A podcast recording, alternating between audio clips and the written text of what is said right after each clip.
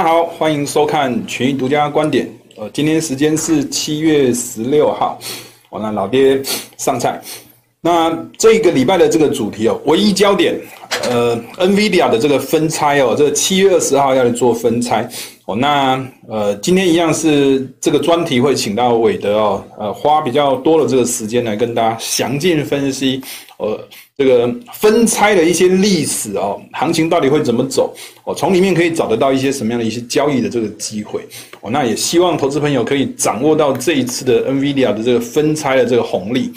哦，那这一周的这个焦点哦，市场上面 大概有一些比较特别的变化，大概就是说，呃，民主党。哦，基本上现在目前已经针对这个三点五兆的这个美元的这个预算案哦，达成了这个共识哦。等一下在一些相关这个细节细节，老爹待会再跟大家做分析。好，了第二个就是主题上面所谈到的 NVIDIA 的这个七月二十号的一拆四的这个分拆。哦，那老爹在这边稍微跟大家做一些简略的这个分析，那尾半段会请韦德哦，哦再跟大家做一些比较详尽的这个分析。哦，那在美中的这个关系上面，本周也有出现一些呃小小的这个变数哦。美国的这个副国务卿啊，雪曼预计可能在七月底会访访中啊。哦，那这个看起来被市场解读成是为了这个习近平跟拜登的这个。首度的这个会面呢，做铺路啊。当然，现在目前七月十六号开始 APEC 的峰会哦，这个拜登跟习近平哦，基本上也会参与这个线上的这个会议哦。那这次的这个主题是，就是应对和结束 COVID-19 的这个这个这个主题哦。那某种程度应该可以视为是这个拜登跟习近平这个会谈的这个会前会哦。那。到底这个美中的这个关系会趋向于缓和，还是越演越烈哦？那基本上可能跟这个 拜登跟习近平的这个会面会有一定程度的这个连结关系。但老爹的这个解读，通常 有见面总比没见面好啊。我见面至少三分情。我那基本上这个等一下是再从一些 呃事件的这个变化跟技术图形的这些走势关系，又来跟大家做分析。那 OPEC 从呃，这个月的月初哦，这个开会没有结论哦，因为阿联酋要求要提高这个产量的这个基线哦，意思就是说产量这么多，阿联酋本来分到蛋糕是这么大块，他现在想要增加更大块哦。那那有样学样，伊拉克在本周也提出相同的这个要求，我要也要提高这个产量的这个基线哦。那。以过去来说，这个 OPEC 它要么就是控制量去维持价，哦，那要么就是这个跟。跟这个页岩油去做竞争，然后提高产量，那放弃价格的这个守护。那以现在目前来看的话，这个 OPEC 到底会走向哪一种路线哦？现在还不得而知。我们老爹给他的解读就是说，在八月初哦，下一次会议之前，哦，基本上可能进入到一个空窗期。那油价这个走势哦，在空窗期之间啊，可能就会维持一个相对比较偏向是属于。大箱型的这种震荡整理的这种走势，我待会再来跟大家做分析。那其他一些跟原物料通膨有关系的这些商品哦，老爹简单两个字啊，就是控制这两个字哦，就如同我们上个礼拜跟大家谈到，因为通膨或原物料的价格啊被控制，所以也很难会有出现比较偏向是多头性或空头性的这个走势哦。那就如同叶伦在昨天啊所讲，他再次的强调。通膨还会持续数个月哦，但是通膨会持续数个月，但是基本上看起来这个通膨因为被控制的情况底下，没修低嘛，没修减呐，所以这个这个整体的一些原物料这个走势哦，真的很难会从里面去找得到一些比较有趋势性波动的这个产品。那当然，老爹也尽量从一些市场这个讯息来帮大家找。可能有机会会有一个小波段这个走势的这个商品，待会再跟大家做分析。哦，那有关 NVIDIA 这个七月二十号这个分割，上礼拜老爹就举了这个这个去年啊，二零二零年八月三十一号，老爹点的这个位置哦，这个是苹果跟特斯拉的这个分拆啊，一个是一一拆四，一个是一拆五。拆完之后啊，苹果的股价也大跌，特斯拉的这个股价也大跌，纳斯达这个走势哦，一跌跌了将近十五趴吧，哦，跌的幅度真的非常的大。那我们也特别透过历史哦，去找这些大型的这个股票，在做分割哦，到底会对市场产生什么样这个影响？再做一个简单的这个专题来跟大家做分享。那至少从我们在去年所做的这个报告，可以看得出来。苹果在过去有五度的这个分割哦，第一次的这个分割啊，分割完之后股价下跌；第二次的分割，分割完之后股价是陷入整理，也是略偏下跌的这个走势。第三次的这个分割是在二零零五年二月二十八号，也是一样，分割之后股价大跌。六月九号这个地方是分割之后股价陷入整理，也是呈现一个先跌后涨的这种走势。那从最近一次的这个第五次的这个分割啊，就是老爹刚刚所提的二零二零年八月三十一号，这个苹果跟特斯拉同一天在八月三十一号这个分割啊，股价也都是呈现一个很大幅度重挫这个走势哦，所以啊。在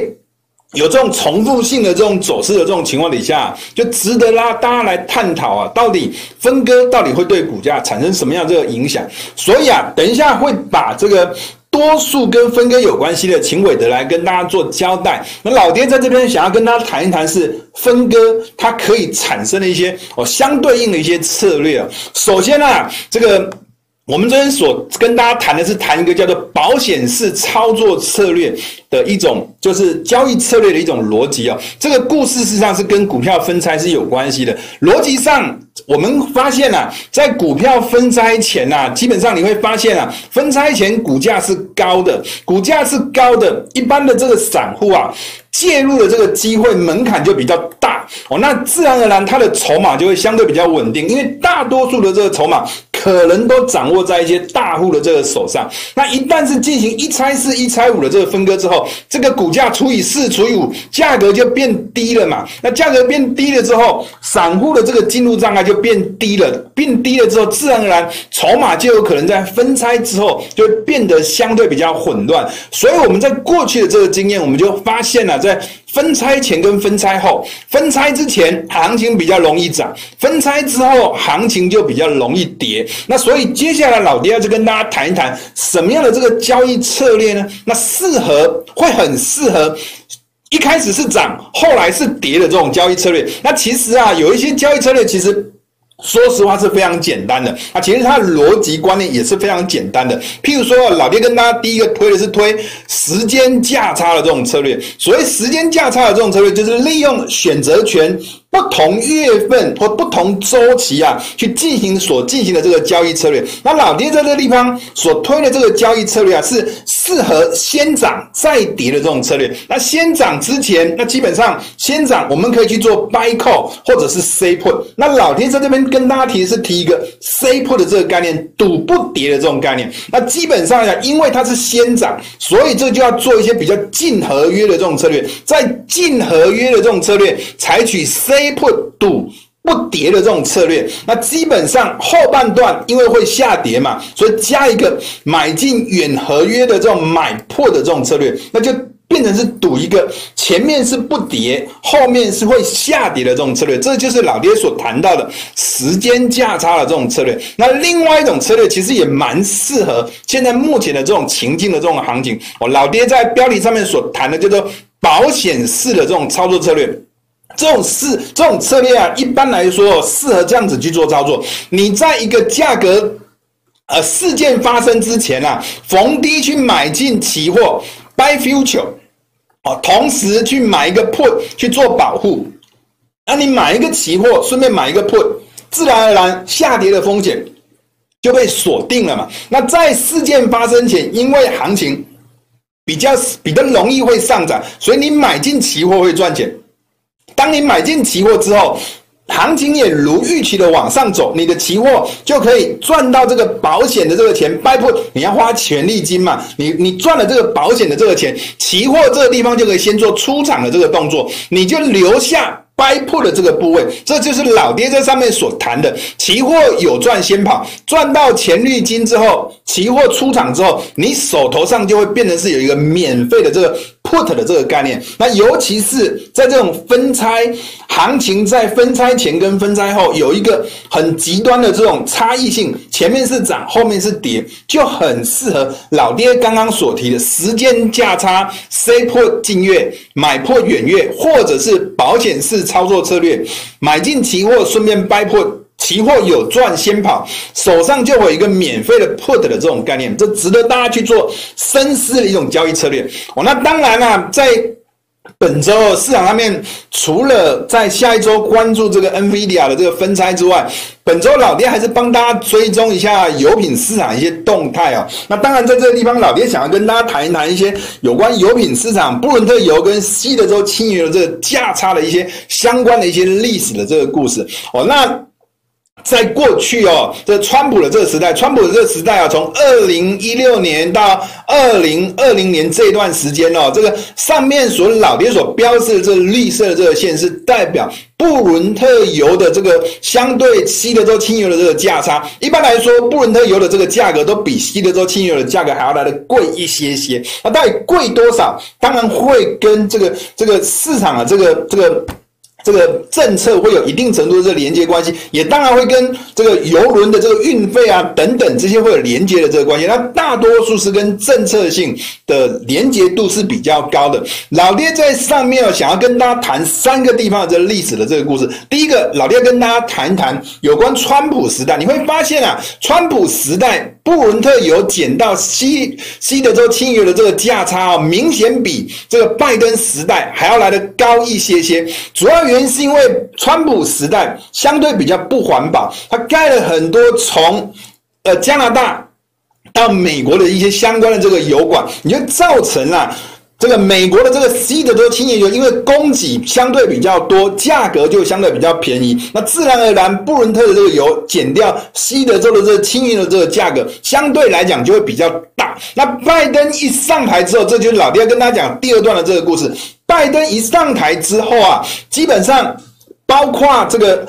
这个从加拿大到美国的这些油管啊，基本上都停盖了。那停盖之后，你就会发现啊，这个美国内部的这个轻油的这个供给啊，相对上来讲就减少。那相对上来讲，就减少这种情况底下，你自然而然美国的这个油啊，相对西德州轻油的这个价差就会变小了。你就会发现啊，过去一段时间你会发现，川普时代。这个布伦特油减掉西西德州的轻油，大概的落点大概是落在六到十二块美元左右吧。那以拜登主政的这一段时间，会发现啊，上方的铁板区大概就变成是六块钱，下方大概是零平价差的这种这种概念。那以最近来看，拜登又刚好介入 OPEC 的这个，希望 OPEC 能够进行增产，让油价可以相对比较便宜的这种情况底下，看起来拜登哦，现在目前的处境某种程度，他又希望环保，不要盖油管，那不要盖油管就会造成油价相对比较高，那他又希望油价比较低的这种情况底下，就造自然而然就造成他希望去压迫 OPEC 能够增产哦，那来达到这个控制油价的这种目的。那这是第二个，老爹跟大家分享这个价差的这种概念。那其实啊，整个价差它其实是有一定程度的这个逻辑的。一般来说哦，你会发现啊，在过去大概在二零一三、二零一四的这一段期间，你会发现西德州油跟布伦特油的这个价差其实非常大，一度曾经有高达超过二十块美元以上。那事实上啊，从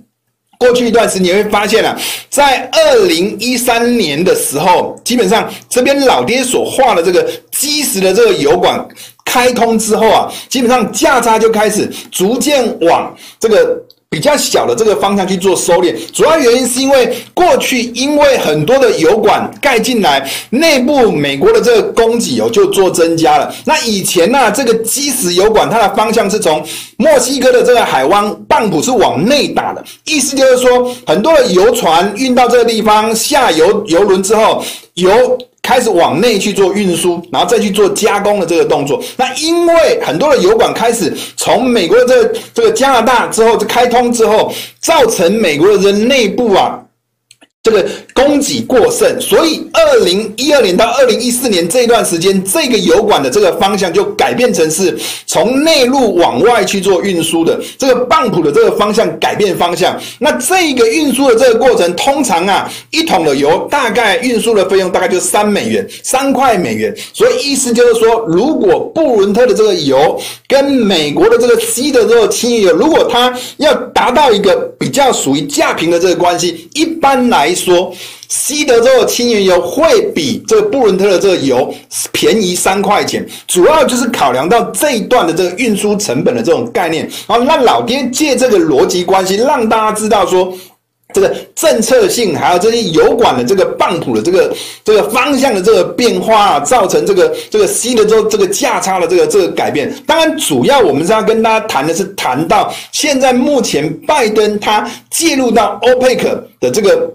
增产的这个相关的这个议题，主要目的就是希望油价是可以控制在一个相对比较便宜的这个状态。这也是老爹在前面跟大家谈到一些跟通膨有关系的这些商品，基本上某种程度是受到一定程度的这个控制的这个关关系。那。这个也是上个礼拜我们老爹跟大家谈的有关这个电动车的这个补贴的这个相关的这个议题。那这个礼拜，呃，美国的这个民主党哦，那在三点五兆的这二零二二二二年的这个预算正式取得一个共识。那这个共识里面呢，他们可能会动用这个预算的这个协调的这个程序。所以意思就是说，在参议院只要五十票，再加上副总统这一票，基本上就可以让这个三点五兆。美元的这个议案，这个预算就可以过关了。那这个预算一旦过关，现在目前我们去参考一下里面的这个内内容哦，里面内容有提到，就是说包含汽车的这个补贴，这也是老爹在上一周跟大家谈到这个电动车补贴的这个相关的这个议题，也谈到最低企业税十五趴要去支应。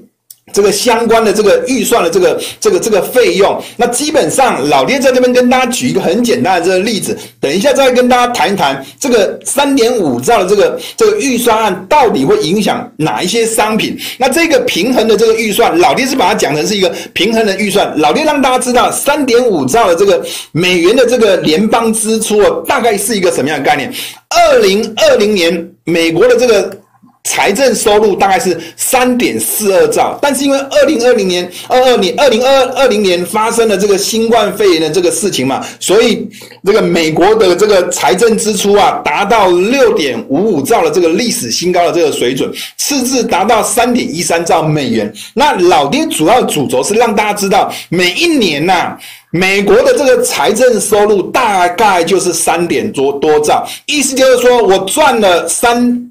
三百五十块一年花掉三百五十块，所以意思就是说它是属于一个比较平衡预算的这个概念。那当然，如果是在平衡预算的这种情况底下，对美元来说，它就不是属于一个赤字逻辑，对美元来说就不会产生负面的这个影响。这个也是老爹在过去一段时间。偏向是看多美元，其中一个很大的一个支持的这个理由。那当然，在主画面这边跟大家谈到的是有关电动车补贴的这个议题，也包括在这一次三点五兆美元的这个议案里面。那当然，电动车补贴，老爹在上个礼拜有跟大家谈到，这个电动车补贴以前不补贴，铜价大跌，现在有补贴的，可能电动车的这个需求相对上来讲，因为有补贴，需求就会变得比较高。那当然对铜价这个走势就会产生一定程度的这个支撑的这个效果。上周老爹是跟大家谈到了，六月二十二号美元开始起涨，铜价也开始涨，在这个位置就变成是一个支撑的这个水位。那过去老爹是跟大家谈到，四月二十九号美元是涨的，铜价也是涨，这个位置被跌破之后，上方会变成是一个压力的这个结构。那当然在三点五兆的这个。这个预算方案里面包括了这个汽车的这个补贴，我们就来观察一下有没有机会再重新站回四月二十九号的这个转折区域以上，就会开始展开另外一波上升的这个走势，值得大家去做留意的。那另外一个有关这个这个美元的这个走势，跟这个三点五兆会产生什么一个关系？刚刚老爹有跟大家谈到，这个是属于一个平衡式预算的这个概念。在川普时代，他在二零一六年提出了这个川普的这个减税案，你会发现啊，过去每一年啊，这个。这个美国的这个财政收入大概是沿老爹所画的这白色线往上做上升，你会发现减税之后，美国的这个财政收入减少了，没有再继续往这个方向在做前进。但是你会发现，美国的这个财政支出还是继续在往上升，尤其是在二零二零年又发生了这个新冠肺炎的这个关系，又呈现一个暴增的这种情况。在这一段时间，你就会发现。美国是处在一个赤字预算的这种概念，你会发现在这段时间，美元是走势相对比较偏弱的。好了，当然回过头来，二零二二年可能会逐渐走向一个财政预算平衡式的，那当然对美元这个偏弱的这个因素就消除了。那那随着可能在未来这个那个美国的这个这个 Fed 逐渐的呃缩减 QE，哦，甚至是。不再购债，那当然对美元来说就会产生更进一步的这个利多的这个因素哦，刺激美元进一步的这个往上涨。所以，我们还是特别看好美元在未来一段时间走向偏多的这个路径哦，应该还是可以维持一阵子。那另外，在中国大陆跟美股这个相关的这个表现啊，老爹在过去常常跟大家谈到是六月二十八号这个美股往上涨，陆股往下跌的这个位置，在这个位置哦，刚好就是在谈有。有关全球企业税率最低税负十五趴的这个议题，那你会发现啊，整体的这个架构，整体上来讲，S&P 打上去拉回来，也是回到六月二十八这个起涨点，又进一步的这往上走。那我们现在特别关注的是 NVIDIA 在呃下礼拜二即将要进行分拆，那到底这个分拆的这个架构啊，美股到底还能不能守住哦？这个。六月二十八号这个转折区就会特别特别的这个重要。那当然了，以现在目前中美开始有进行这个接触哦，看起来陆股也逐渐有开始做一个打底的这个动作，能不能回头再去回头测试？六月二十八号可能就会关乎这个这个美中或者是习近平跟跟拜登哦进行会面，两边到底是动枪还是？达成一定程度的这个这个和解的这种情况，会有一定程度的这个连接关系。那主要的关键的这个位置，应该还是会跟这个六月二十八号这个美股转强、陆股转弱这些转折区哦，有一定程度的这个连接关系。这个也是值得大家在未来一段时间哦，这个这些价格水位哦，值得大家去做关注的。那最后就是我们把这个后面的这个时间哦，交给韦德来跟大家分析这个 NVIDIA 这个股票。分割到底要怎么看？什么是股票分割？为什么要分割？那 NVIDIA 这个在过去的一些历史的这个表现，还有老爹在一开始跟大家谈到的过去的苹果、特斯拉这些分割啊，到底能够提供我们什么样的一个操作的这个指引？接下来就交给伟德，好，拜拜。Hello，各位群益观点的观众朋友，大家好，又到了我们专题的时间，我是群益大学长伟德。那我们这一周要来看什么呢？由于下一周有一件大事，就如画面上所显示的大事，所以我们今天就来谈谈这件大事吧。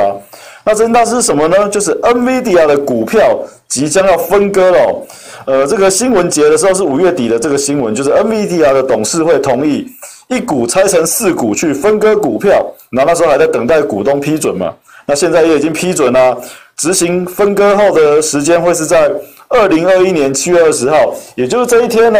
会以分割后的价格啊基准来去做交易，这样子。那所以我们这里就要了解看看说，什么叫做股票分割，然后它是怎么割的，然后为什么要分割呢？然后接着我们就可以就会带给大家看一下说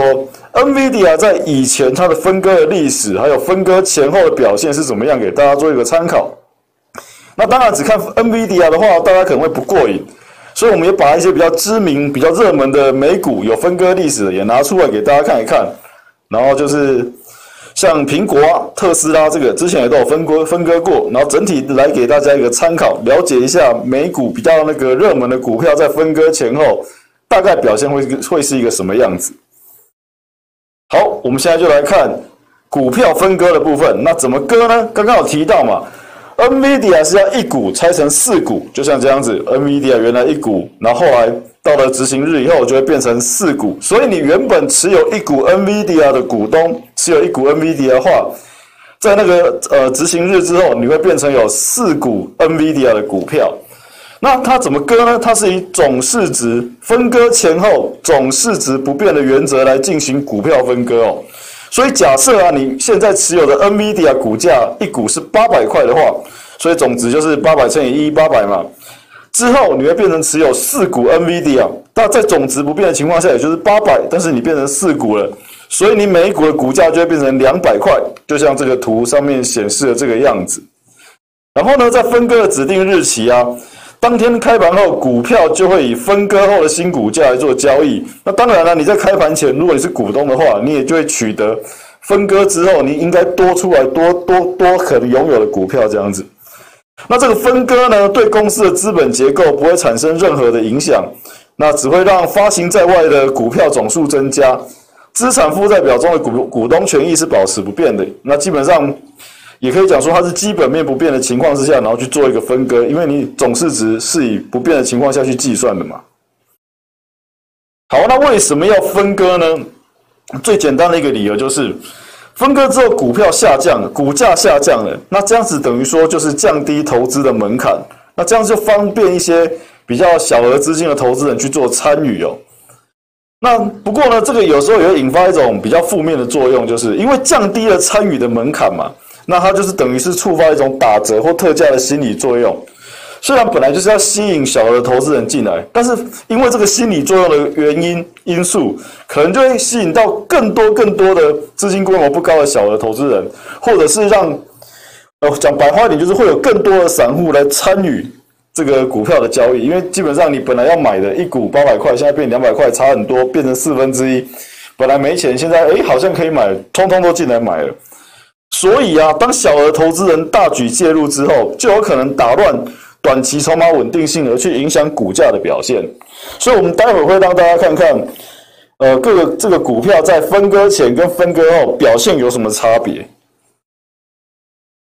好，那我们接下来看哦，NVIDIA 过去已经有几次的分割记录哦，啊，最早是在两千年，然后二零零一、零六跟零七都有分割的记录，那前三次都是一股变成两股，那这个第四次这个是两股变成三股哦，那简单讲就是一股变一点五股啊。那我们来看一下 NVIDIA 的股价走势。那最后一次刚刚有看到嘛，是在两千零七年，所以大概是这个位置。那有人会探讨说分割后怎么样怎么样？那如果你以这样子的这样子的时间周期来看的话，你就会发现，哎，后来股价都是上涨的，那是不是分割后就一定上涨？不见得哦，我们还是要看细部啊，因为我们目前是现在要分割嘛，所以我们要把时间缩到比较短，也就是说到分割的前后来看一下这个短期到底是怎么样。不过如果以这里来讲的话，眼睛。稍微仔细一点点看啊，在二零零七年这个分割完之后，哎，稍微好像就有掉下来一点的感觉哦。那其他次到底怎么样呢？我们就一一的来解析哦。好，那我们用这一张来看，这就是 NVIDIA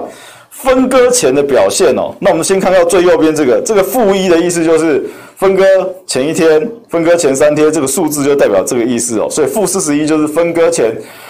呃的四十一个交易日，那大概就是分割前两个月哦。那我这边是以这个一的部分呢，是以分割当天的收盘价为计算的基准，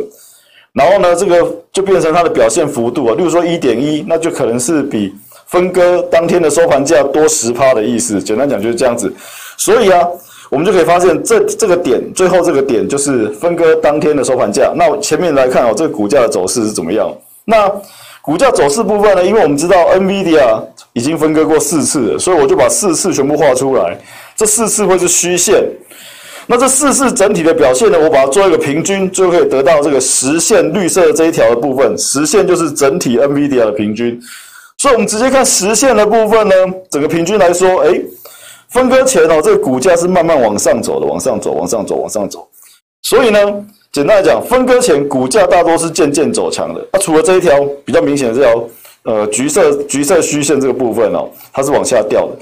那这边顺便一提哦，这条线很特别哦，它是两千零一年九月十二号。那我们都知道，两千零一年九月十一号，美国发生了恐怖攻击哦，就是恐怖分子驾着飞机，然后去撞那个双子星大楼嘛，然后导致那几天有休市了几天嘛。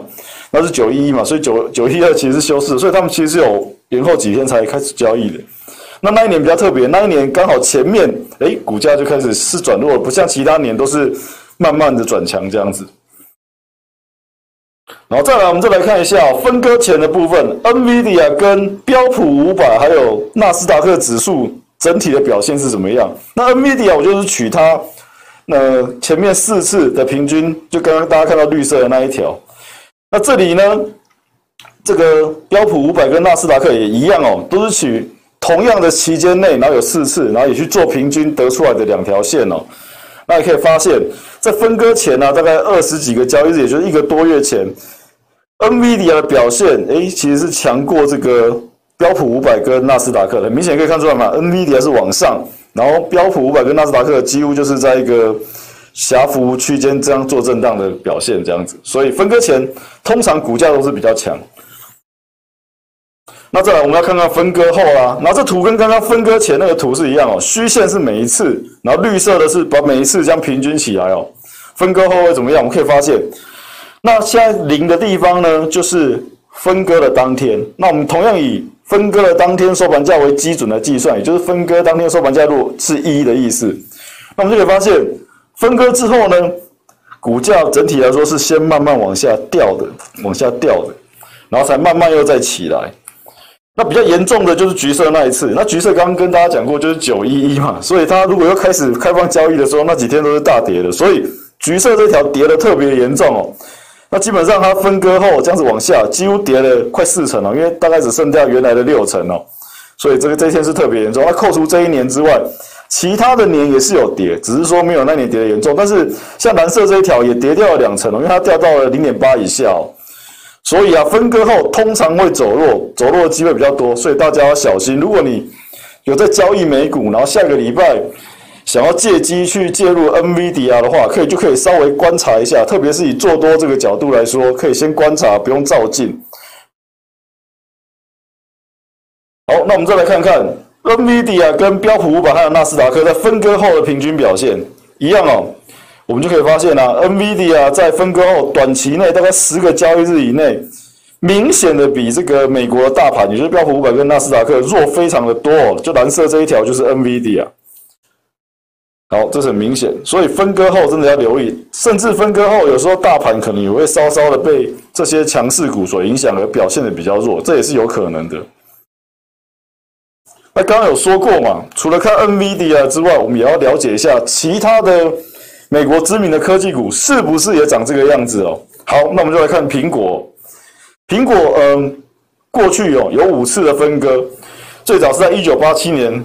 可能如果你年轻一点哦，搞不好还没有出生哦，三十三十岁以下的话，那再来是两千年、两千零五、二零一四、二零二零，然后个别分割了五次，然后每次分割的股数不见得是一样的哦，然后最多的一次是在一二零一四哦，一股变成七股。那比较近的一次，也就是去年八月三十一哦，就是一股变四股，跟这一次的 NVIDIA 切的这个股数是一样的。好，那我们就来看苹果的表现呢、这是先看苹果分割前的表现，看的方法一样，虚线还是每一次独立化，然后实线这条绿色的，就是把所有次数平均起来，诶，一样，其实长得差不多嘛。只看绿色这一条的话，大家可以发现哦，分割前这个苹果的股价也大概从。呃，前面三十个交易日、二十个交易日之后，就开始慢慢的往上、往上、往上。那因为那个分割啊，大概都是前一个月或两个月之间这样子公布，说我之后要分割的。像刚刚我们 NVIDIA 新闻就是五月底嘛，说可能要分割，所以大概是一两个月前，所以是二十到三四十个交易日之间才知道的。所以知道这个消息之后呢，股价真的就慢慢转强了，可能有一，可能跟这个时间点有这样子的关系存在。然后橘色，大家可以看到橘色这个分割前三四天特别强，这个直接整个哦大涨蛮多的哦，从零点八多直接拉到一哦，十几二十趴哦。那其他也是就是慢慢的这样走上去，所以基本上跟 NVIDIA 一样，分割前股价大多渐渐走强。那跟大盘比呢，一样，苹果的平均表现也胜过标普五百跟纳斯达克。有没有发现很明显？哎，苹果蓝色这一条拉的特别快。这个斜率特别陡，陡比这个标普五百跟纳斯达克陡很多。那分割后呢？分割后又是一个什么样的局局面呢？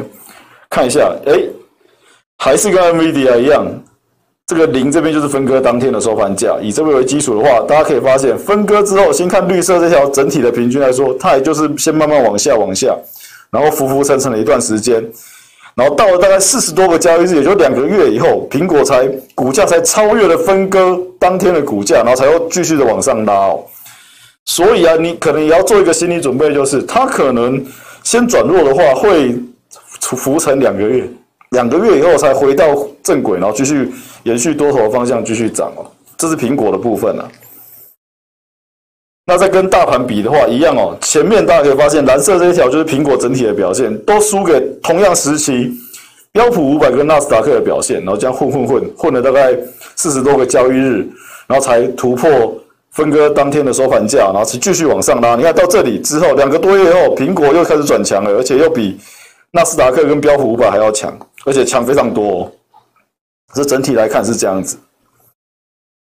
那好，特斯拉，特斯拉的去年，去年特斯拉首度才分割股票，然后它是以一股变成五股的方式来吸引散户的投资人。那时间点就是在八月三十一号，八月三十一号。那我们就来看一下特斯拉是不是在分割前、分割后的行为也和 NVIDIA 和苹果一样呢？好，这里就是特斯拉分割前的表现。那基本上我们刚刚都知道了嘛。通常都会提早公布，说提早一个月或两个月之间公布。诶，刚刚来看一下这个时间，这个是八月十二号，所以大概是一个月前，将近不到一个月，一个月的时候才知道说特斯拉要分割了。所以你看，大概嘛十几个交易日，大概是这里，前面就是浮浮沉沉，然后知道特斯拉要分割之后，哇，这个股价一飞冲天呐、很明显，很明显的强过这个 标普五百跟纳斯达克。虽然特斯拉不是标普五百的成分股，但是。我们还是把它放在一起，给大家参考一下，去做个比较。哎，强拉有没有看到？从原本的在零点六以下，直接拉到一，几乎是快要翻一倍的这个涨势啊。好，那在特斯拉分割之后的表现呢？是不是要跟苹果和 NVIDIA 一样呢？哦，没错。以分割当日为基础，分割当天的收盘价为基础的话，哇，直接就是往下掉，而且掉非常的多哦。它是掉到了零点七以下，基本上就是跌掉了三十几个 percent 哦。所以分割后的特斯拉不例外的，它也是比除了比这个标普五百、纳斯达克弱之外，好像还比刚刚的苹果还有 NVIDIA 都还要弱，这就是很明显的一个标的。那它呢，这样子变弱之后就开始浮浮沉沉哦。那也是到了过了五六十个交易日之后，也就是两三个月以后，这个股价才超越了这个分割当天的收盘价，才会继续往上走，然后再强过纳斯达克这样子。所以真的要留意。下个礼拜，如果真的对 NVIDIA 有兴趣做多的朋友，就真的要注意说这个现象是不是会再发生，不然你可能会买进去之后浮浮沉沉两三个月哦。那最后做一个小小的结论哦，基本上看那么多图，大家应该都麻痹了，因为结果都一样嘛。分割前的时候，通常短线的走势会比较强势，都可以强过大盘表现不少。那不过 NVIDIA 比较特别啦，这两天发生一些事情，所以 NVIDIA 股价算是很明显的。有回档、有回落这样掉下来的现象，那接下来就要小心哦，因为分割后通常短线走势就会比较弱势嘛，而且会比大盘弱。那 NVIDIA 这一次在分割前一两天就开始转弱的现象，如果说又延续到分割后，然后又搭配分割后通常都会走弱的情况来说。可能就会格外弱势哦，所以这一点，如果说真的是想要做多的朋友，就要特别小心。那在 NVIDIA 弱势的情况下，也有可能会影响到美国股市，或就是纳斯达克等等的表现。那在做指数的朋友上面，这一点也要特别注意哦。所以最近如果说呃要操作美国股市，如果说你想要做多的话，可能就搭配个选择权，买个 put 当个保险，将会比较妥当。那以上就是统计完这些美股的一个小小的建议啦。好，那今天独家观点的专题就到这边。那希望大家下个礼拜做美股的时候，就特别注意一下，说是不是会有刚刚讲的效应发生哦。那祝大家操作顺利，谢谢，拜拜。